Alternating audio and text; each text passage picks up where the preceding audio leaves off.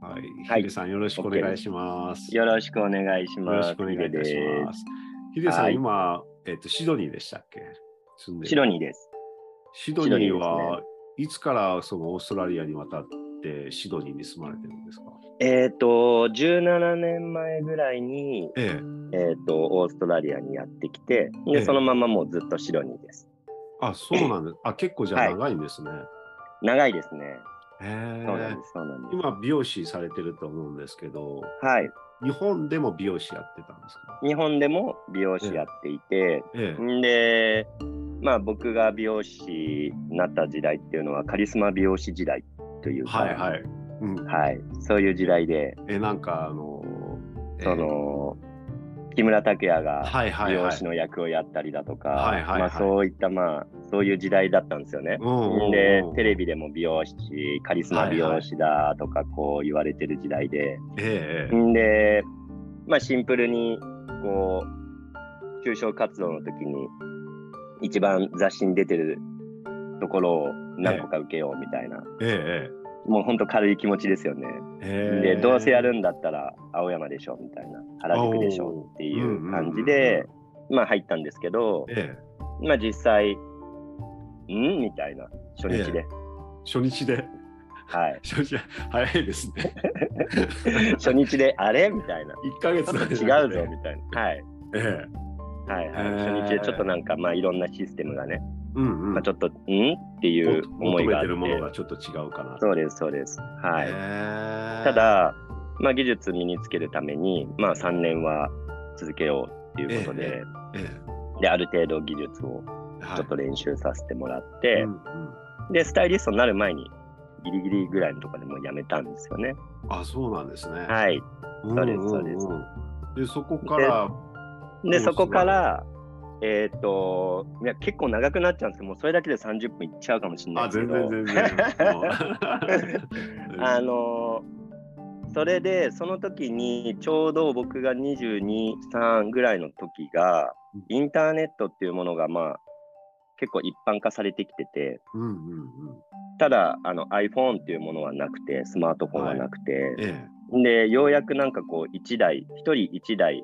ちょっとこう、コンピューターを持ち始めたぐらいの時期だったんですね。はい、23、4ぐらいの時ですねう。んうんうん。で、なった時に、やっぱりこう、外からいろんな情報が入ってくるわけですよ。ええうん。んで、その時に、まあ、感覚的になんですけど、はい。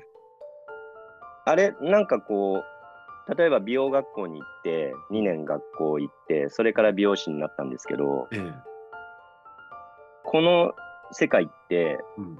例えば、じゃあグラフィックやりたいうん。とか、じゃあグラフィックのやり方、うん。ロゴデザインの作り方とか、はい。やれば、いくらでも情報が出てくるってことを知っちゃったんですね。はいはい。んで、そうなった時に、うん。あれもやりたい、これもやりたいっていうのが出てきちゃったわけですよ。えええそれが大体23歳ぐらい。え。へえ。で、うん。あれと思って、うん。そっからなんかあれもやりたい、これもやりたいってなってしまって、まあ、美容師をやりながら、うん。あのそういうふうに思ってたんですけど、それでええ1年ぐらい過ごした時に、あれ？と思って、やりたいやりたいで、うん。結局何もやってないなってことに気がついちゃうわけですよね。はいはいはい。うんうんそれで、うんまあよくありがちなことなんですけど、全部こうはい書き出して、えまあそれがあのマインドフルネスで言えばジャーナリングなのかもしれないし、はいはい。がわかんないんですけど、うん。まあやりたいことも片っ端から書いて、それを一つ一つ全部やっていったんですよ。で、そこの中で、えっ、と、例えばその時っていうのは、キャンドル、ジュンとかっていうのも世に出始めてきてて、うんうんうんうん。あキャンドル作りたいみたいうん。な。んで、買いに行くわけですよね。キャンドルキットみたいなの、東急ハンズに。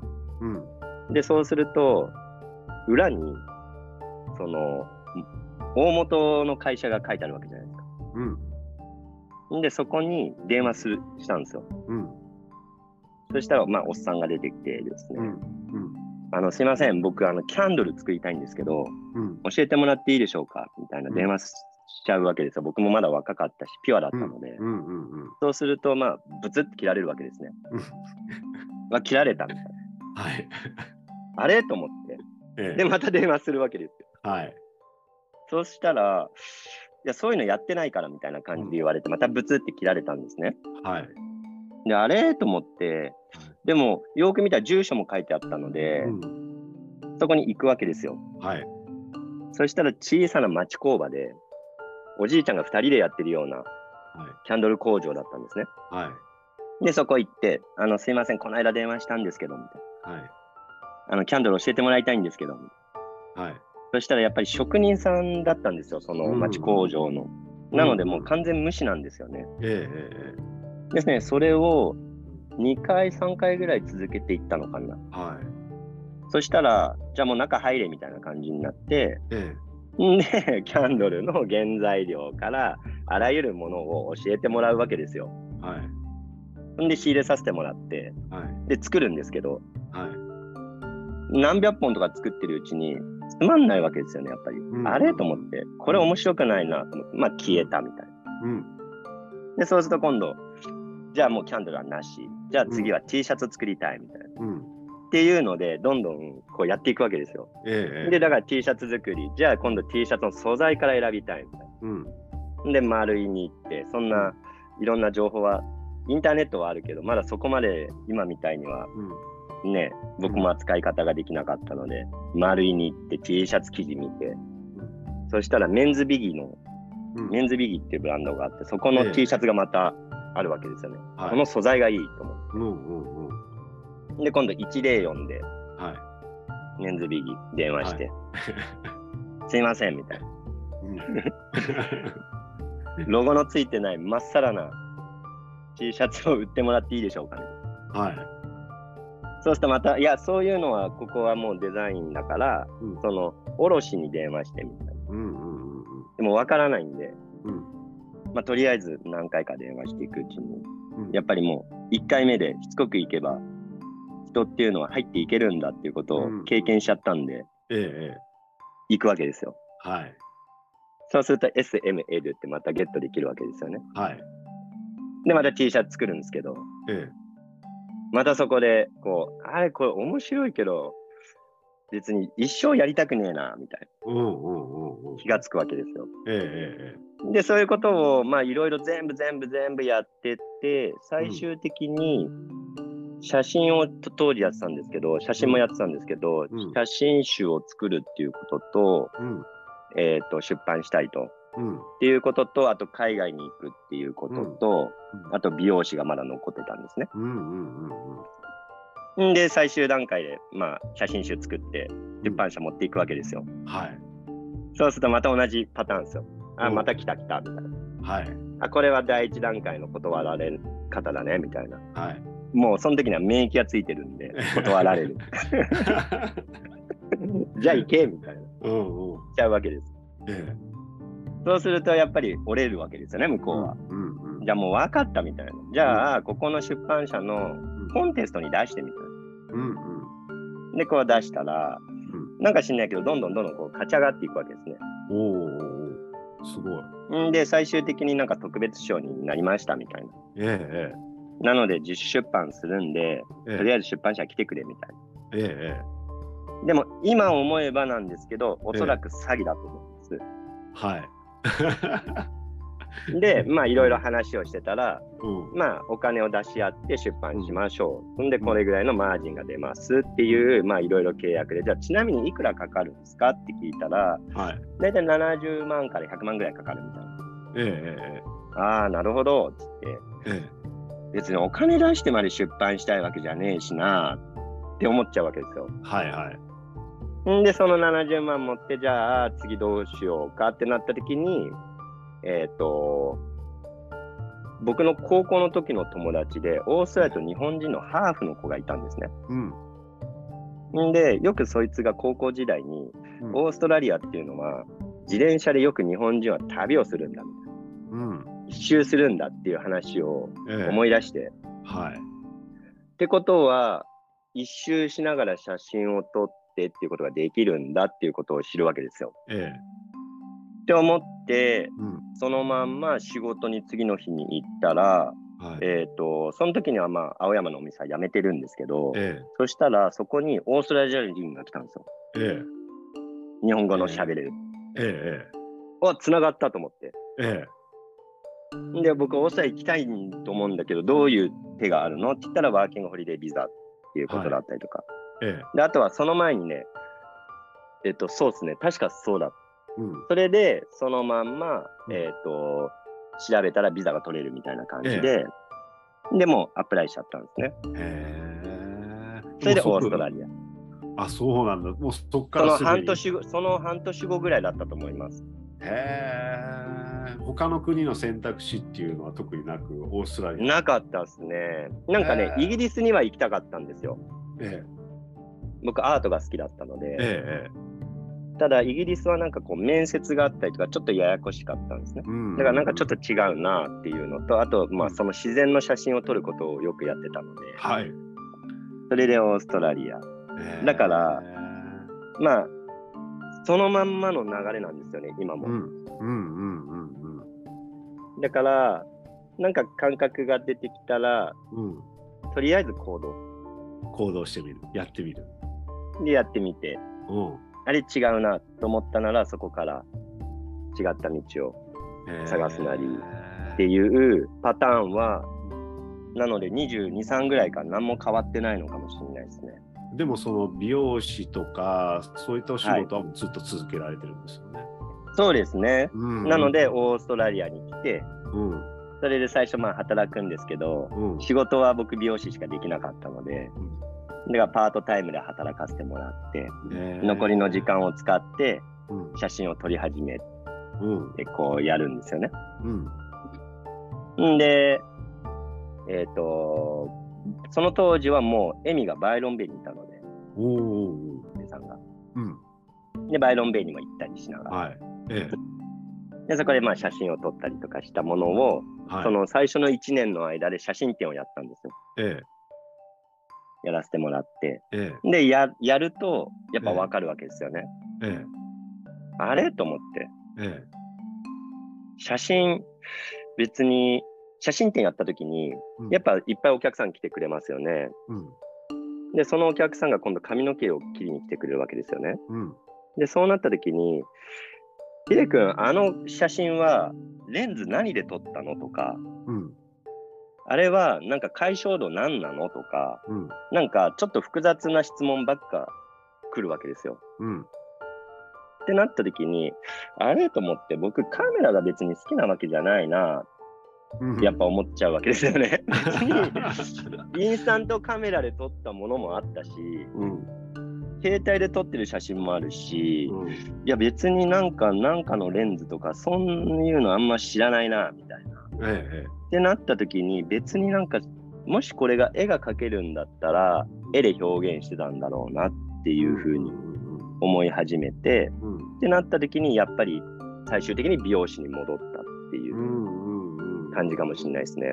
うん。だからうんなんかこう、ツールなのかなと思ってて、うん。なので、まあ、あの、荒木さんにうん。こう、星読みしてもらった時に、うん何かを思想を伝えうんるとかっていうのが、まあ、星的には出てるよみたいなことを言われた時に、ええ。本当に僕そうで、うん。やっぱりハサミもうん。あくまでもそのツールであって、うんうんうん。なので職業なんですかって言われた時に、うん。ちょっとこう難しくて、例えばレモネード作ってたりもしてますしう、ん。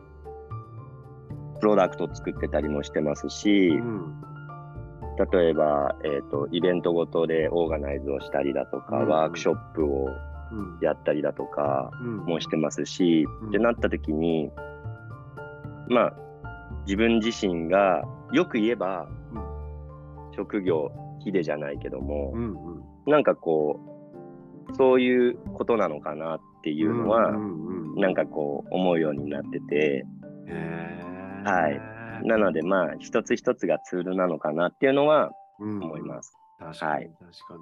もともとその、なんだっけ、美容院をオーストラリアで開業して独立、うん。あのしたタイミングっていうのは、はい。どういう、まあ、タイミングで独立しようと思ったんですか？それは、えっ、とですね、まあ、ずっと7年間働いてたお店があったんですね。ええ。で、そもそも僕、独立願望も全くなくて、ええ究極言うと、そんなにお金にも興味がなかったというか、うんうん何度もお金ゼロになってるんで、オーストラリアにいる間に。そうなんですなんとかなるさみたいな。なんとか、そうそうそう。えで、なった時に、えええ311が来たんですよ。うんうん。うんうんで、311が起きて、うんその時に、えっ、と、まあ、以前働いてたお店のボスに、えこういうことをやりたいと。えはいちょっとドネーション企画をやりたかったんですね。うんうんん。で、その企画を持ち出したのが1年に1回、うん。あ、違う、1年間うん。やり続けると。うん。で、毎月、月に1回、うん。えっ、と、確か第3月曜日か第4月曜日、月曜日がお店が閉まってるんですけど、うん。定休日で。うん。その日をオープンさせてもらって、はい。なので、そこで売り上げたものは、えっ、と、寄付をするという、はい東北の方に。うんで、それを12回ですよね、合計。はいやるわけですよ。えっていうのを持ちかけたときに、えはいいいよってなるんだけど、そこから、うんえっ、と、形になるまでに、やっぱ若干の時間差が生まれちゃうわけですよ。ええで、じゃあ今度その12回やり終わって、ある程度お金が入りました。じゃあこれを届けましょうってなった時に、またそこでも、なんかまあ、今は経営者なのでわかるんですけど、えはい。じゃあこのお金をとか、なんかこう、それが動くまでにめちゃめちゃ時間がかかるわけですよね。なんかこの時間差嫌だなと思って、うんうん。やっぱりやりたいと思った時が、うん。一番のこう、バイブスがぐわー上がってる時なのに、うん。そこで止められるみたいな。はいで、そのあたりぐらいから、ちょっとずつ、こう、はい。あれ、なんかこう、自分でやっちゃった方がいいんじゃないかなってええいう。ええあとは、まあ、美容業界は結構、うん。ね、うん。まあ、こんなことをこういう場で言っちゃうといけないけど、やっぱりこう、あまりよろしくない、うん。あの環境ではあったので、うん。だからそういったものを、まあ、ちょっとこう、自分でお店出すことによってう、ん。いろいろとこう、なんか、変えることもできるのかなと、働き方うんうん。だったりだとか、はいはいはい、うんうん。そういう感じでしたね。へえうん。最初なんかオープンさしした時ってなんかあの蕎麦屋の2階かなんかで。そうです、そうです。看板もない美容院美容室はい。をオープンしたっていう、そうなんです。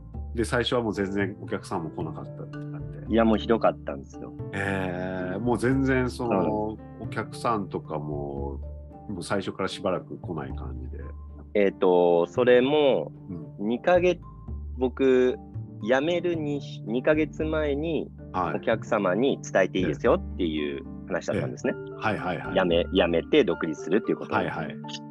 なので、まあ、はい。2ヶ月前からのお客様に伝えていくと、ええ。大体、えーとええ。その当時200人ぐらいの人たちに伝えられたんです。えええ。で、じゃあその人たちに、うん。あの、バーって広告出しますよね。はい。何月何日にお店オープンするんで、みたいな。うん。そうすると、予約ブワー入るわけですよ。ええ。でも、まあ、あの、お気づきの通り、僕はあまりこう考えないかったりとか、うん。頭が弱いところがあるので、やいやいや、予約入ったっしょと思うわけですよね。はい、もう最初の1ヶ月もフルだし、うん、200人の人たちが予約入れてくれてるんで。はい。で、全部使ったんですよ、お金。売り上げを。いや、売り上げというか、うん。えっ、と、まあ、お店を立ち上げるのに、はいお金を借りますよね。必要な資金をはいはい、はい。で、お金借りたものを全額使うわけですよ。ええで、もう、お店出しちゃったら日本も当分行けないしなと思って、家族でもう全部バーン日本行っええ。て、そこでもお金バーン使って。ええで、だから運転資金っていう言葉すらも僕は知らなかったんですよね。えまず経経営を始めたばっかりだしね。はいはいはい、はいうんで、だから運転資金も何ももう全部ないんです。うん。状態からスタートしちゃったわけですよ。うんでも、最初から予約入ってるから大丈夫っしょって思っちゃったわけですね。盛り上げの目処が立ったと思って。そうです、そうです、そうしたら、なんと、1ヶ月、2ヶ月後ぐらいに、全く来なくなって、ピタッと止まっちゃったんですよね。へポロポロになったんですよ。え。えええでこれまずいなっていうのが、まあ、続くんですけど、一人、ええまあ、スタッフを雇ってたので、え。ええ。はい。えで、そこで、まあ、最初はね、ずーっと忙しくやってきたので、え。はい。この前のお店でも。ええ。で、当時のそのアシスタントの子僕は連れてってるので、はい。いや、もう今日は、今日予約入ってるよみたいな。いはい。や、はい、予約2人ですみたいはい。な。あ、じゃあもう、今日はもうこれ以上取らなくていいみたいな。えもう映画見ようみたいな。え。ええ。そういうことをやってたわけですよ。ええやっぱり向こうにも不安にさせたくなかったので、ええ。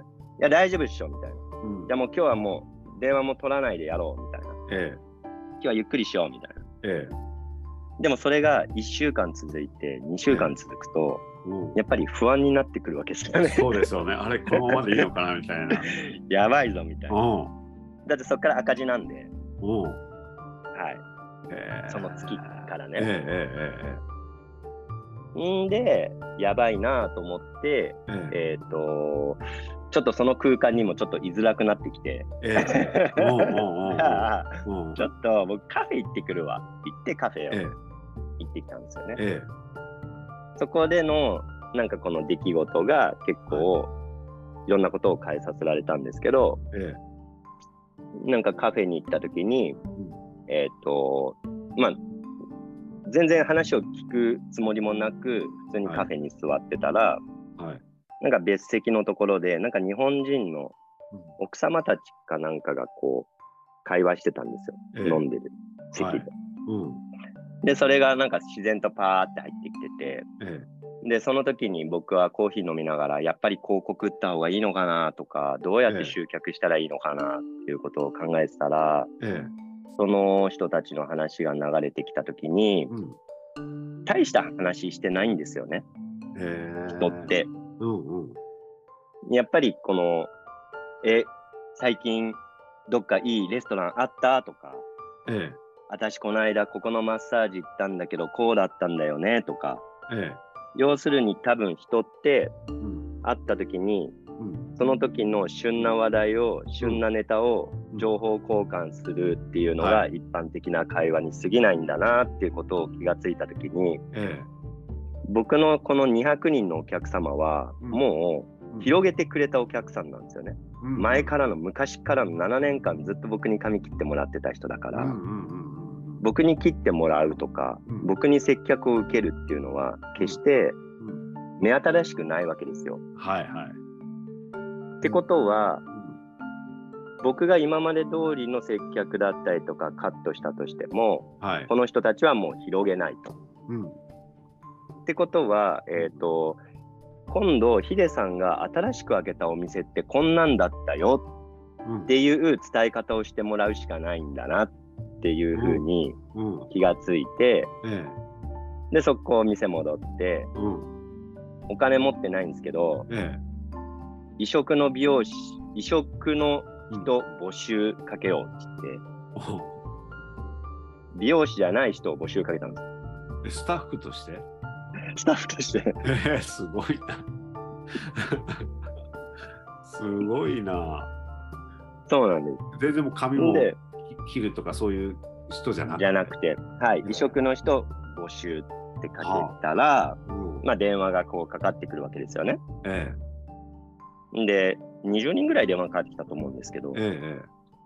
そしたら、あの、まあやっぱり美容室が異色の人募集なので、うん。大体皆さん受付だと思うわけですよ。うん。だから、まあ、あの営業中にまあ来てもらうんですね。はい。あの面接受けたいんですけどみたいな来るから、うん。OK って言って、じゃあ、えっ、と、何日の、あえてお客さんがいる時間帯に来てもらうんですよ。えなんで、うんまあ来てもらうじゃないですか。えそんで、えっ、と、僕とそのアシスタントの子は仕事をしてるんで、え。ええ。あ、来たみたいになるじゃないですか。こんにちは、ええみたいな。はい。あ、じゃあ荷物置いて、ちょっと働いてって言うんですよ。えんで、そうすると、えみたいな感じになるのがええ、まあ9割なんですね。え。まあそうでしょうね。はい。何やるんですかみたいな。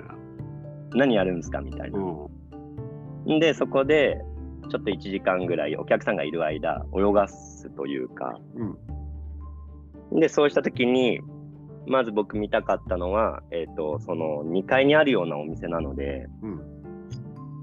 まずこの、入ったした、入った瞬間に、お客さんが感じることってめっちゃ重要だなと思ったんですよ。ええ。なので、そのじゃあ、えっ、と、異空間から異空間に切り替わるときって何かって考えたときに、やっぱり五感じゃないですか。うん目から入ってくる情報、はい耳からの音楽う、ん。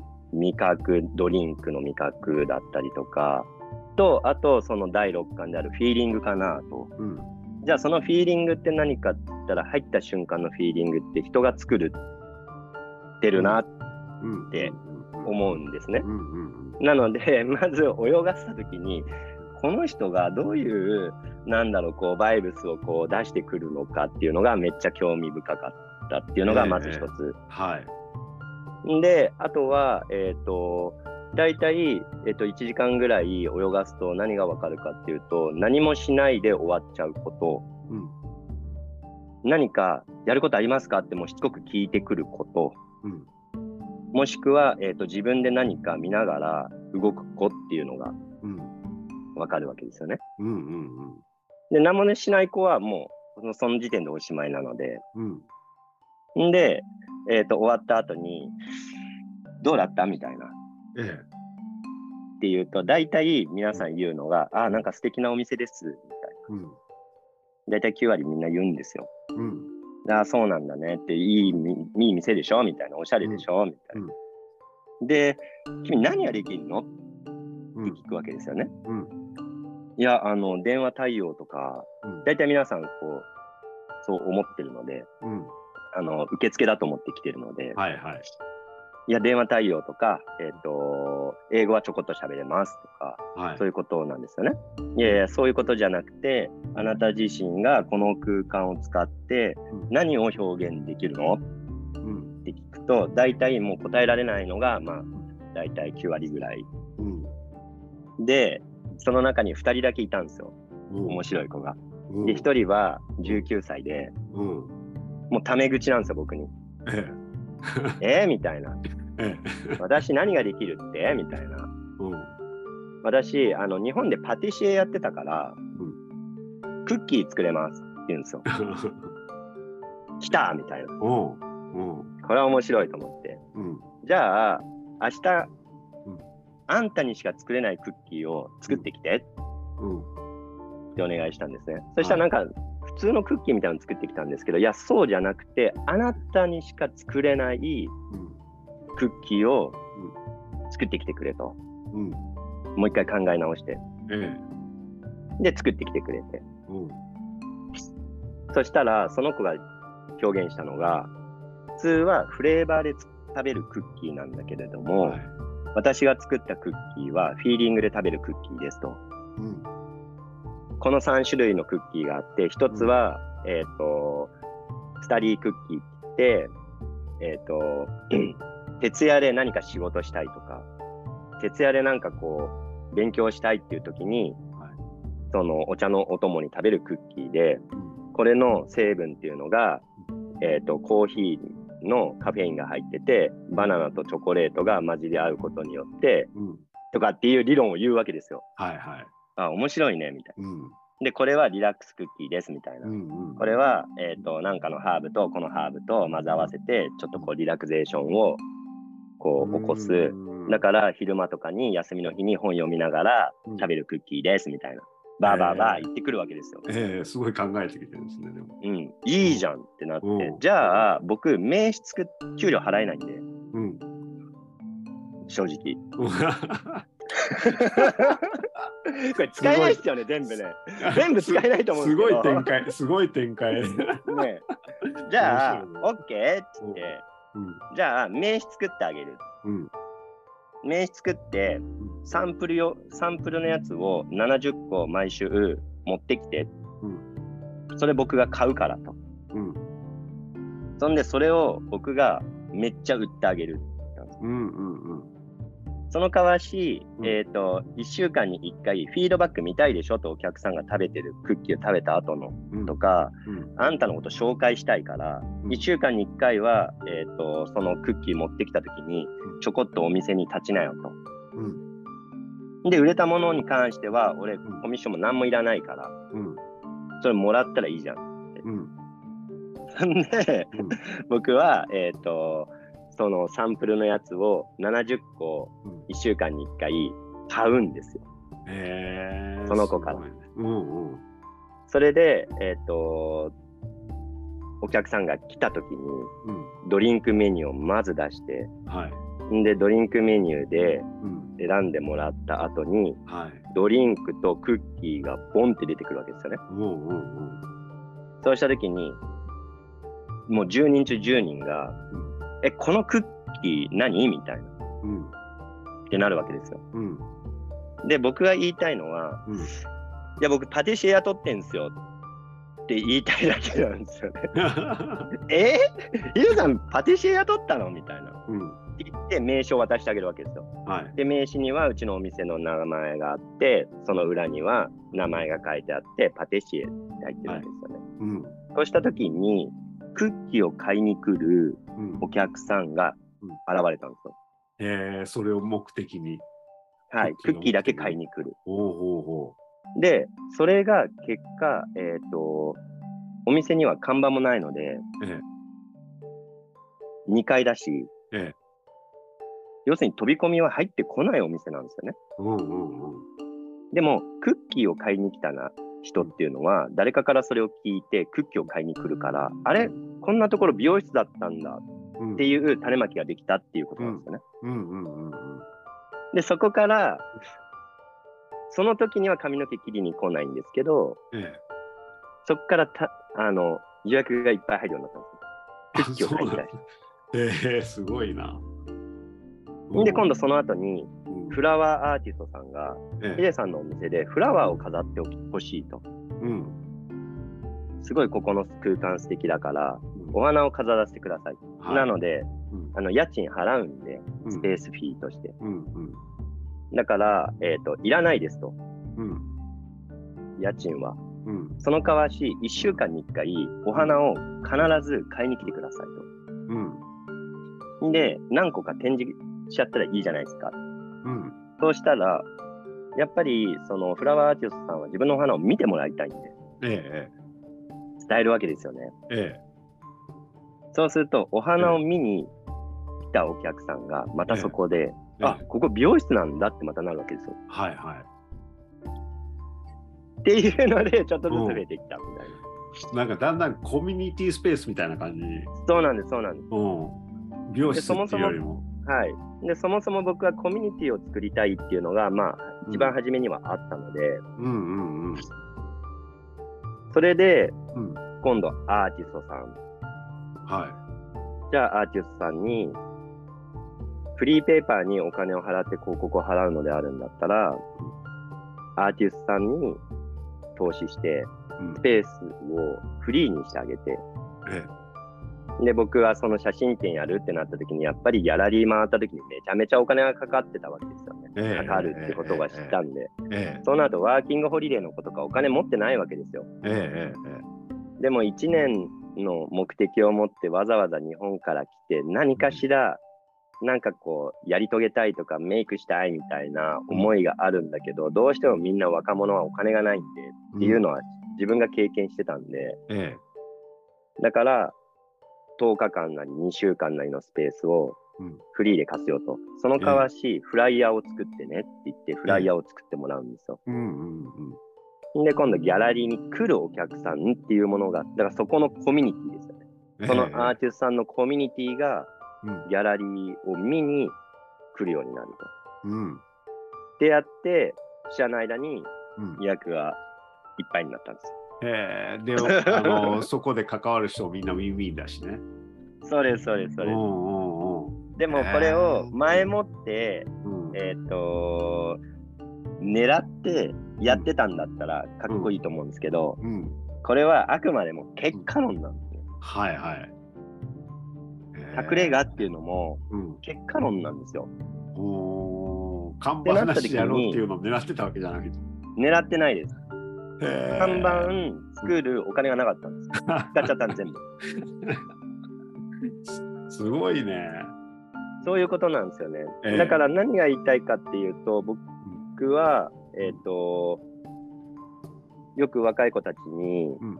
こっちに来てる若い子たちと話をする、相談乗る機会がいっぱいあるんですけど、うんうんやっぱりこう今って何でもね、インターネットで正しい情報なのか、うん、悪い情報なのかわからないけれども、情報は情報なので、うんうん、でも、あくまでもその情報の一つの情報を入れちゃうことによって思考が動いちゃって自分の行動を止めちゃってることって良くも悪くもあるな。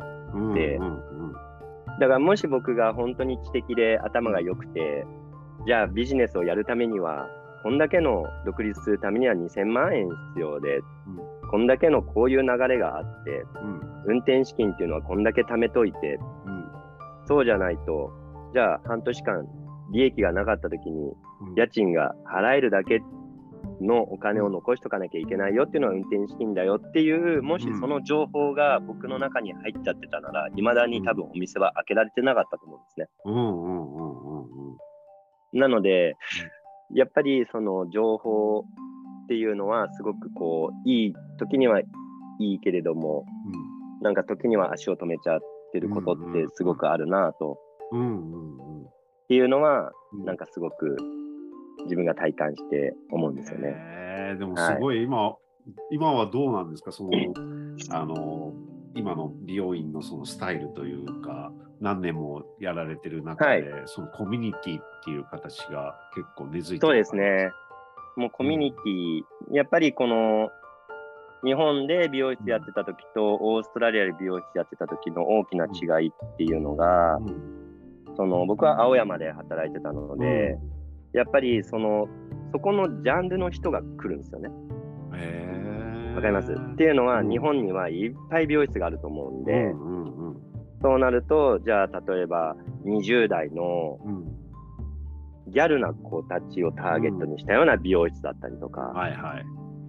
お姉さん系をターゲットにしたような美容室だったりとか、うんうんうん。もうちょっと個性のある、うん当時はそういう感じだったんですね。ええでも、オーストラリアに来た時ええに気がついたのが、え日本人美容室で一つのカテゴリーなわけですよ。えええええそうなるとうん、老若男女来るわけですよね。うんうんうん。幅広くね。幅広く。うん。で、そこで海外だから、えなんかいろんなことが情報がこう回ってんなっていうことは気がついたんですよ。え。あ、交換以前働いてたところ。そうです、そうです。ってなった時に、僕の時代ではないけれども、うんパーマ屋さんなんだなっうんて思ったんですよね。昔のパーマ屋さん、うん。日本でいう、うん。日本で街にお店を出して、うんそこにはいろんなおじいちゃんとかばあちゃんとかおっさんとか、お姉さんとかいろんな人たちが来てそこでなんかそこの街の噂話をしたりだとかえなんかこのコミュニティの場みたいなええものっていうのが独立する前からそれが日本と違うことだなっていうことをすごくこう感じてたので、ええ。これはあのコミュニティ作りとしては絶対に作れるなっていうのは思ったんですね。ええ日本にはちょっとないような感覚。ないですね。はい。うんうん。面白いですね。そうですね。うん。なので、今でも、これはもう、やっぱり美容室を僕が維持している、うんキープしているうん理由っていうのは、あくまでも人と人がつながるうんコミュニティの場を作る。うん。で、まあ、レンカウンターってお店なんですけど、ええまあ、それがまあ、その写真展の時にやったタイトルで、えまあ、偶然の出会いっていう、えそれがまあ出会いの場っっていうか、そこから何かがこう A と B の人がつながってなんか確変が起きたら面白いよねみたいな。そこから何か新しいことが生まれたら面白くないですかみたいな。ものはなんかそれはもう変わらないですね。10年お店開けて10年経つんですけど何も変わらないですよねでやっぱりそのお客さんを共有したいっていうものもめっちゃあります。へえ。お客さん同士を共有したい。そうですね、うん、例えばうちのお店に来てるお客さんに、うん。じゃあここでワークショップをやることによって僕のお客さんっていうのは髪の毛を触ってもらってるっていう時点で、やっぱり何かのこう信頼っていうものってお互い僕は作られてる職業だなと思ってまして。っていう部分で言うと本当にいいって思ったものしか僕は広げないんですけどもそれはやっぱりお客さんとの信頼を崩すことになるので、えただの宣伝でお金をもらって、じゃあこれ売りますっていうのは、うん、全く興味なくて、うん。だから、その荒木さんのやつ、めっちゃいいよっていうのは自然と出てくる、だから集客が多分できるんだと思うんですよ、僕。へえー、なるほど、はい、心がこもってるというか。そうですよね、リアルなその気持ちを伝えるから、そうすると、じゃあ僕のお客様を、あるレストランは、に紹介することによって、そこで共有されて、うん、そんでまたそこで何かが、うん、そこの主人とお客さんとか何かまたつながって、うんうん、また何か面白いことができてっていう、うんうん、なんかこう、なんかそうやってこう作られていくのかなっていうのは、すごい思うんですよね。で、やっぱりインターネットがこう強くなればなるほど、うん、SNS が強くなればなるほど、うん、やっぱりそこの関係性というか、うん、つながり方ってやっぱりめちゃくちゃ重要なのかなっていうのは、年々思いますよね。へえ。うん。何周年記念とかやったりとかしたら、なんかすごい面白いメンバーが集まりそうですね。いろんなジャンル。そうですね。そうですね。ね結構異業種の方が。はい。へうん、え今後は何かこう、えっ、と、レモンのなんか使ったオーガニックのドリンクとかやられてますよね。はい。もモレンもやってるし、はい、そうです。モレンやってますよね。うんうん、あとはでも、やっぱりなんかこう、実は3週間前に日本に帰ってて、ええ、で、まあ、このコロナですよね、3年間っていうコロナがあって、まあちょっとオーストラリアもいろんないい意味でも悪い意味でもいろんな、なんかこう政治的にもいろんな問題が起きてたので、以前も話したように日本にもしかしたらっていうことを考えたんですよね。はい、で、だからので前回日本に帰った時に、まあ、家族で帰ったんですけど、九州を一周してきたんですよ。で、うちの嫁が九州の人なので、で九州には何度か行ったことがあって、やっぱり九州の土地っていうのがすごく好きだったので、うん、なのでまあ九州に行って一周してきて、た時に、なんか面白いことができそうだなっていう感覚はやっぱ降ってきたんですよね。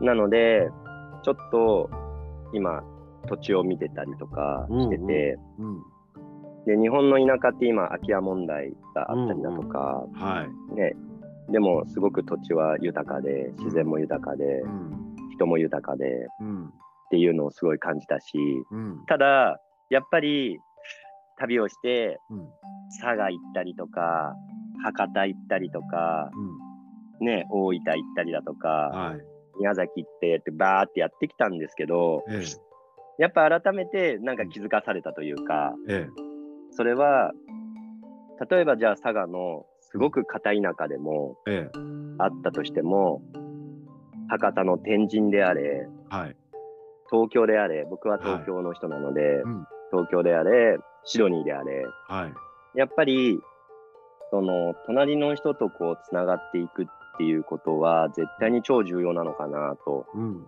うんそこのやっぱりローカルの人とうん。ちゃんとつながって、うん。で、っていう、そこを省いたら絶対アウトだなと思ったんですね。なので、うん。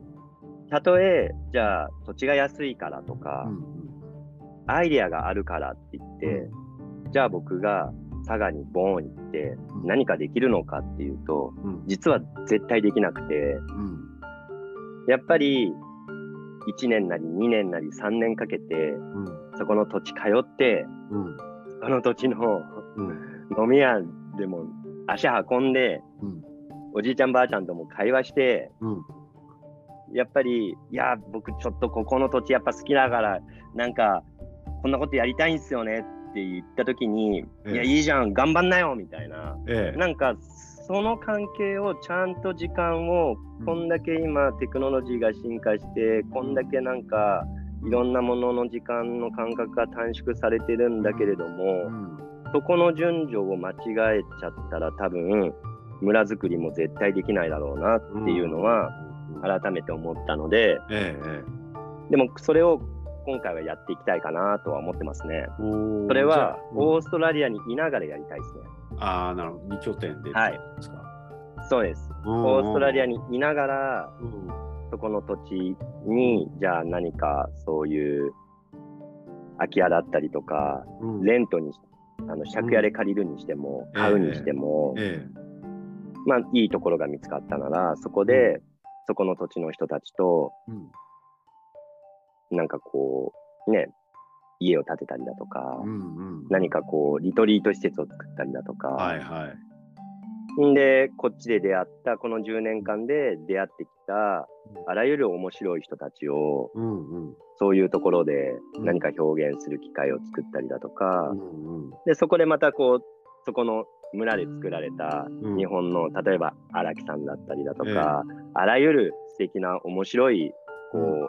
方たちいっぱいいるわけじゃないですか、ええそういう人たちを今度はじゃあシドニーでうん。何かワークショップやったりだとかうん。っていう何かこううん。なんかこの10年で感じたことを今度は日本で何かこう面白いことができたらなとはうんうんうん思ってるんですけどね。うん、いいですね。でも本当若い人たちも最近海外に行っうんて働きたいっていう人もね、結構オーストラリアに行って働きたいっていう人も増えてたりとか結構あるから、そういうなんか海外での経験がある方が日本にもたまに来られていろいろ交流ができてってうん言ったら、またいろんなね、なんかリアルな情報とかも聞けたりとかして。そうですねやっぱりメディアからの今の情報はもうかなりこううんかけ離れちゃってるところがいっぱいあるので、そうですね、リアルな、うねん、お話とか、ね。そうなんですよ。うんうんうん。なんか楽してお金が稼げるでしょう的な雰囲気でメディアが発信しちゃってるので、ね特にオーストラリアに関しては。そうですね。うん、そこはなんかこう、すごくこう、ね、なんか難メリット。デメリットみたいなのはね、リアルなところで。そうです、そうです。はい。本当今なんかテレビ見て見てるとそういった簡単に向こうでね、今円安だから向こうはすごい稼げますよみたいな、やってますよねや。ってますけどね。うん。うん。実際はどうなんですか？あの、いや、実際はもう全然ですよ。うんうん。そう簡単ではない。やっぱり、その、もともとコロナでうん、人が入ってこれなかったので、ええ。オーストラリアには。なので、まあ、正直ね、えその、どこの業種も人手不足で困ってたので、日本人が来た時に英語は喋れなくても、えじゃあ最低賃金以上のお金を払ってでも、ええ。雇ってたその時期っていうのは実際にありましたよね。ええそれがまあバブルだったとは思うんですけど、ええ。でも今こうやってボーダーが開いて、うんいろんなあらゆる国の方たちがワーキングホリデービザだったりとか、スチューデントビザで来れる今の時代、ええ。どうしてもこう、じゃあ英語を喋れる、喋れないのに、うん。喋れること、同じ金額をやっぱり払うことってなかなかこう難しいですよね。えええ。で、どうしても今の子たちっていうのは情報が先に来ちゃってるので、ええじゃあ、え、最低賃金払えないんですか？じゃあ、訴えましょうか？とか、ええそういう時代になってきちゃってるんですよ、今って。ええ変な話。はい。だから、それは本当にすごい難しいところだよね、とは、正直うん思いますよね。そのリスクがある子を雇うよりも、うん。黙々と働く、じゃあ、頑張ってくれる、うん。ね、ローカルの、うんじゃあ、タイ人だったりだとか、ベトナム人だったりとか、うん他のアジアの県の人たちを雇った方が、ちゃんと働いてくれるしとか、うん。うん。っていうのは、今、すごくあります。うちのお店もすごいっすよ。あ、そうなんですか。うん。面接の時に、もう、うえう僕の場合はもう、はっきり言っちゃうので、ええうん。なので、まあ、面接に来て、えレンカウンターさんはもちろん最低賃金払ってると思うんですけど、えちなみに、いくら払えるんですかとかって来るんですよ。えええすごいな。で、まあ僕はこういう感じじゃないですか。ええなので、いえやいやいや、ちょっと待ってよ、みたいな。ええそもそもさ、ってうん、最低労働できんのみたいな。ええ最低労働があるから最低賃金って生まれるわけじゃんと。うん。じゃあ、え最低労働って何すか？みたいな。うん来るわけですよ。ええええええすごいね。いやいやいやいやいやいや、じゃあ、日本でやってたみたいに、えカウンセリングして、一人で。えんで、最後まで帰らすことって自分の一人の力でできるの？って聞くと、いや、僕英語まだ喋れないんで、みたいな。っうんうん。てことは、あなた雇うことによってうん、通訳の人を僕は雇わなきゃいけないってことだよね、と。うんじゃあ、それって誰が払うの？と。うんもうそういうところからなんか話していかないと、うんだからすごいもったいないよって思うことは多々ありますよね。おうーん。あそうなんだ。そこはすごくだから僕はもう全然雇わないですけど、えええそういう子たちは。えええええうん。日本でも経験があった人たちが来るような感じなんですか？それとももう来るような感じですよね。でも、あ来るような感じなんですけど、まあ、えどの職業も多分そうだと思うんですけど、ええ技術がうまいとかっえて、うんうんもういくらでもいるんですよ、まあ正直言うと。そうですねはい、本当に。うんそれよりも、結局なんか、その人柄というか、人間性ですよね。になってきますよね。そうですね。はい。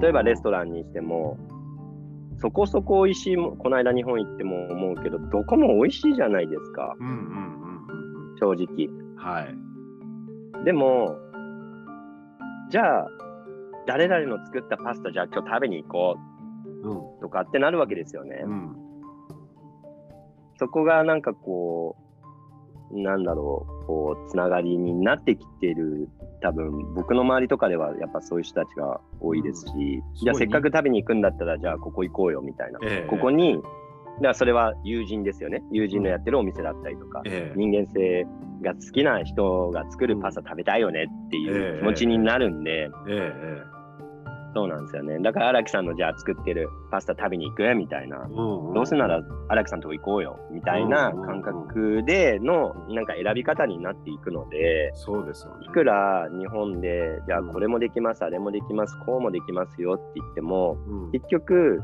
集客ができないのであるんだったら、その技術のうん表現うんする機会がないわけじゃないですか。っうんうんうんてなると、やっぱりまずは集客じゃないって集客ができるうんぐらいのうんことができるのかどうかっていうのはやっぱり見たいですよね。そうですよね。人として魅力があるかどうかっていうのはやっぱり結構求められてるかもしれないですね、今は。そうですよね。うんっていうのはなんか思うんですけどね。うんうん、結構そこはより SNS のあの普及によって見られるかも、評価されるかもしれないですね。そうですよね。うんへえ、すごい。でもなんかすごいあったかい人たちが周りにたくさんいそうで、皆さんの周りには。ねそうですねい面白い人たちがいっぱいいますよね。なんかすごい、こう、守られてるなというか、ええええ。っていうのはすごい感じますけどね。うんうんううん。ん。オーストラリアに来てよかったことって何かありますか？オーストラリアに来てよかったこと、はい。えっと、結果、うんなんですけど、17年いてとか、多分、どこにいても、正直言うと一緒なのかなで思うんですね。うんその何かが変わるきっかけっていうものは、その日本から海外に、それはどこの国に行ったとしても、ええ変われるきっかけみたいなものはあると思うんですけど、はい。結果、なんか、あの、どこにいてもええ多分同じような感じがすごいしてて、うんうん。それはやっぱりお客さん、あの、うちのスタッフの子たちがみんな、やっぱりビザの問題で帰るわけですよね。ええ。で、久しぶりに2年ぶりに会ったとしても、うん結局なんか、変わらないねみたいな、変わらないバイブスでなんか一緒に会話ができるというか、うん。人もいれば、えなんか一気に、え。うん。あれ、お前あんなんだったのになん、なんかすごいこう、一気になんかこう、なんか東京人のおしゃれみたいになっちゃったねみたいな考え方もみたいな、えっていう子もいるし、結局なんか。そう、それはすごい感じますよね。ええ。ただ、まあ、大阪行って、えうん、わかんないですね、そこは。え。ええ。吉原市は正直。うん日本もやっぱりめちゃくちゃ美しいですし、うんうんうんすごくこう、選択肢もありますし、うんシドニーって、シドニーってでもどのくらいの都市なんですか？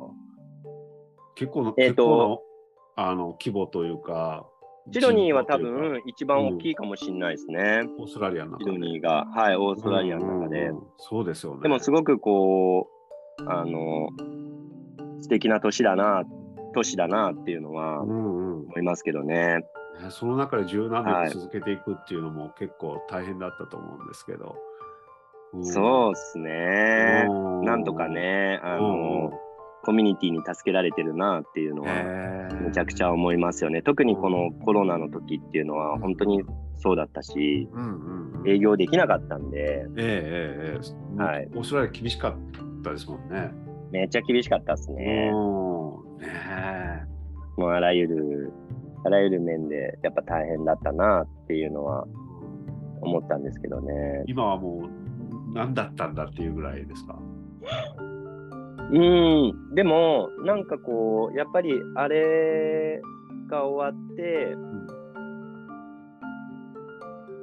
なんか面白いですよね。美容室で働いてると、え本当に、えうん。えあの、こう、なんだろうな、やっぱり捉え方で全然違ったじゃないですか、あの出来事って。はい。ポジティブな方向にも考えられるし、えコロナっていうことえが、うん逆に言うとネガティブうん。な方向で考えることも可能だったりもするし、えね、だから、なんかこう、自分自身は正直、なんかこう、わかんないですね。でもコロナっていうもので、あらゆるものが、なんかこう、固まってきたというか、ええ。うん。っていうのは、なんか、ありますかね。えうんうんうん。だからあれはやっぱ大きかったですよね。ねえしばらくお店開けれない時とかもあったと思うんですけど、半年間諦めなかったですか？半年間、はい。ええ全く何もできないっていうか。全く何もできないですよね。髪の毛は切れなかったのでう、んうんうんはい。その間はどんなどんな感じだったんですか？だから、それもやっぱり、目に見えるようにお金が減っていくんで、うん、そうですよね。何もできない状態ですもんね。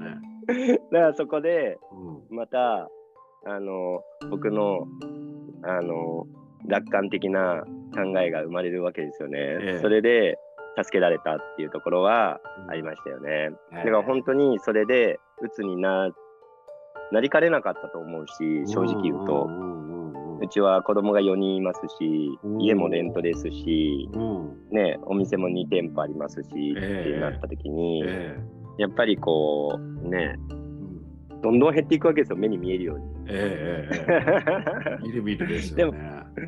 えーみたいな、お金って何なんだ？みたいな、なんでこんな不安になってんだ？みたいなええので、大体2日、3日ぐらいは、ええ。ちょっとやられましたよね。へ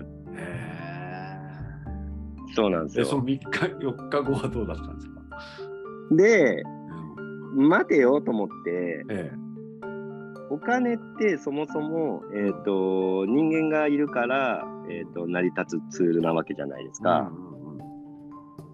で、お金が減ってって、すごく不安にこうなってきてる。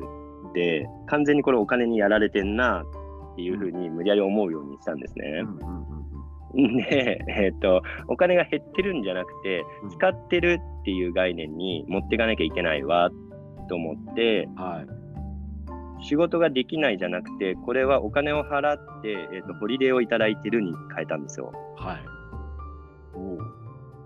い。で、えっ、と、やっぱり美容師以外のことをやってると、あまりいい目で見られない機会もあるので、うんあ逆にうん今、このホリデーだから何でも自由にできると。うん。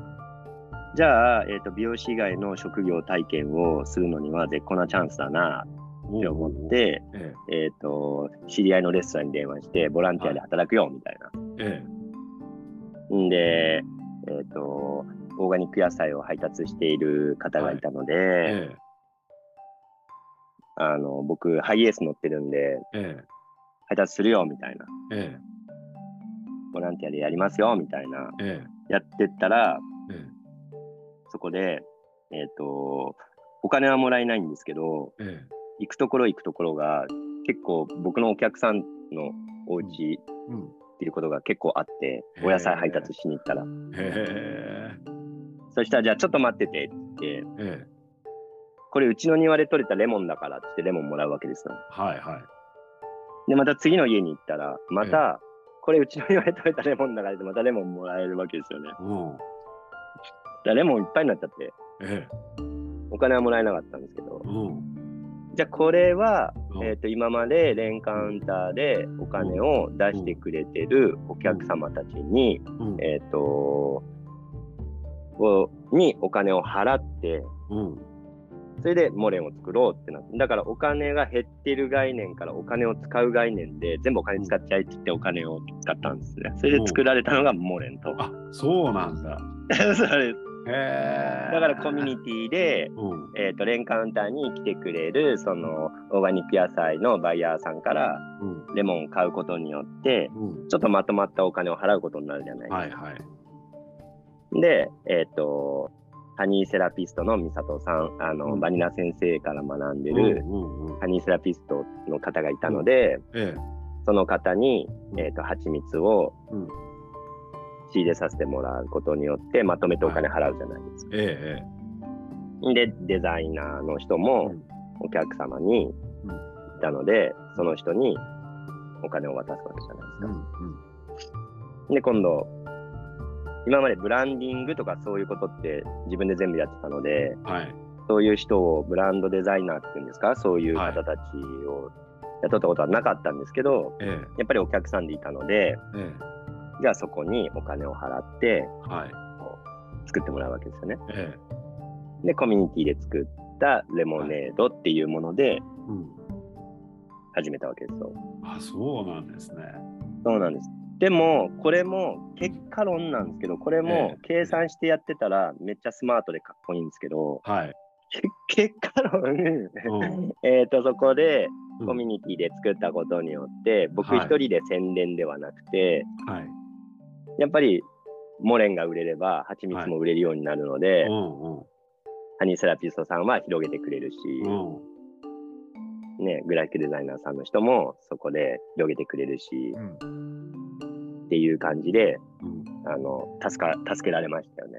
えー自然となんかこう、で出会いの中から生まれていくみたいな。だからお金を減ってるから使ってるに変えたんです。無理くり。無理やり。そしたら本当にお金なくなっちゃって、え本当にお金なくなっちゃったんですよ。えええこんなお金簡単になくなるんだ、みたいな、えっていうのはちゃ思うんですけどね。すごいね。でもなんかいろいろあるけど、こう、なんだかんだこう乗り越えていって、新しいアイデアも生まれて、そうですよね。出会いも生まれて、へえ仲間に感謝っていう感じですね。そうですね。ね出会いね。はい。いやありがとうございます。またはいいろいろ聞かせてください。はい。はい。ありすがとうございます。いません、なんか。いえいえ、ありがとうございます。まあでも、あの、ちょっとこう、あの使えない内容とかがもしかしたらあるかもしれないんで、そこら辺はもう全然使わないで、今回は普通にお茶を飲んでっていう感じのスタイルでも全然ありなんで、いいやいや、全然。いや、すごいなんか楽しい話でした。はい、ありあがとうございます。ます。はい。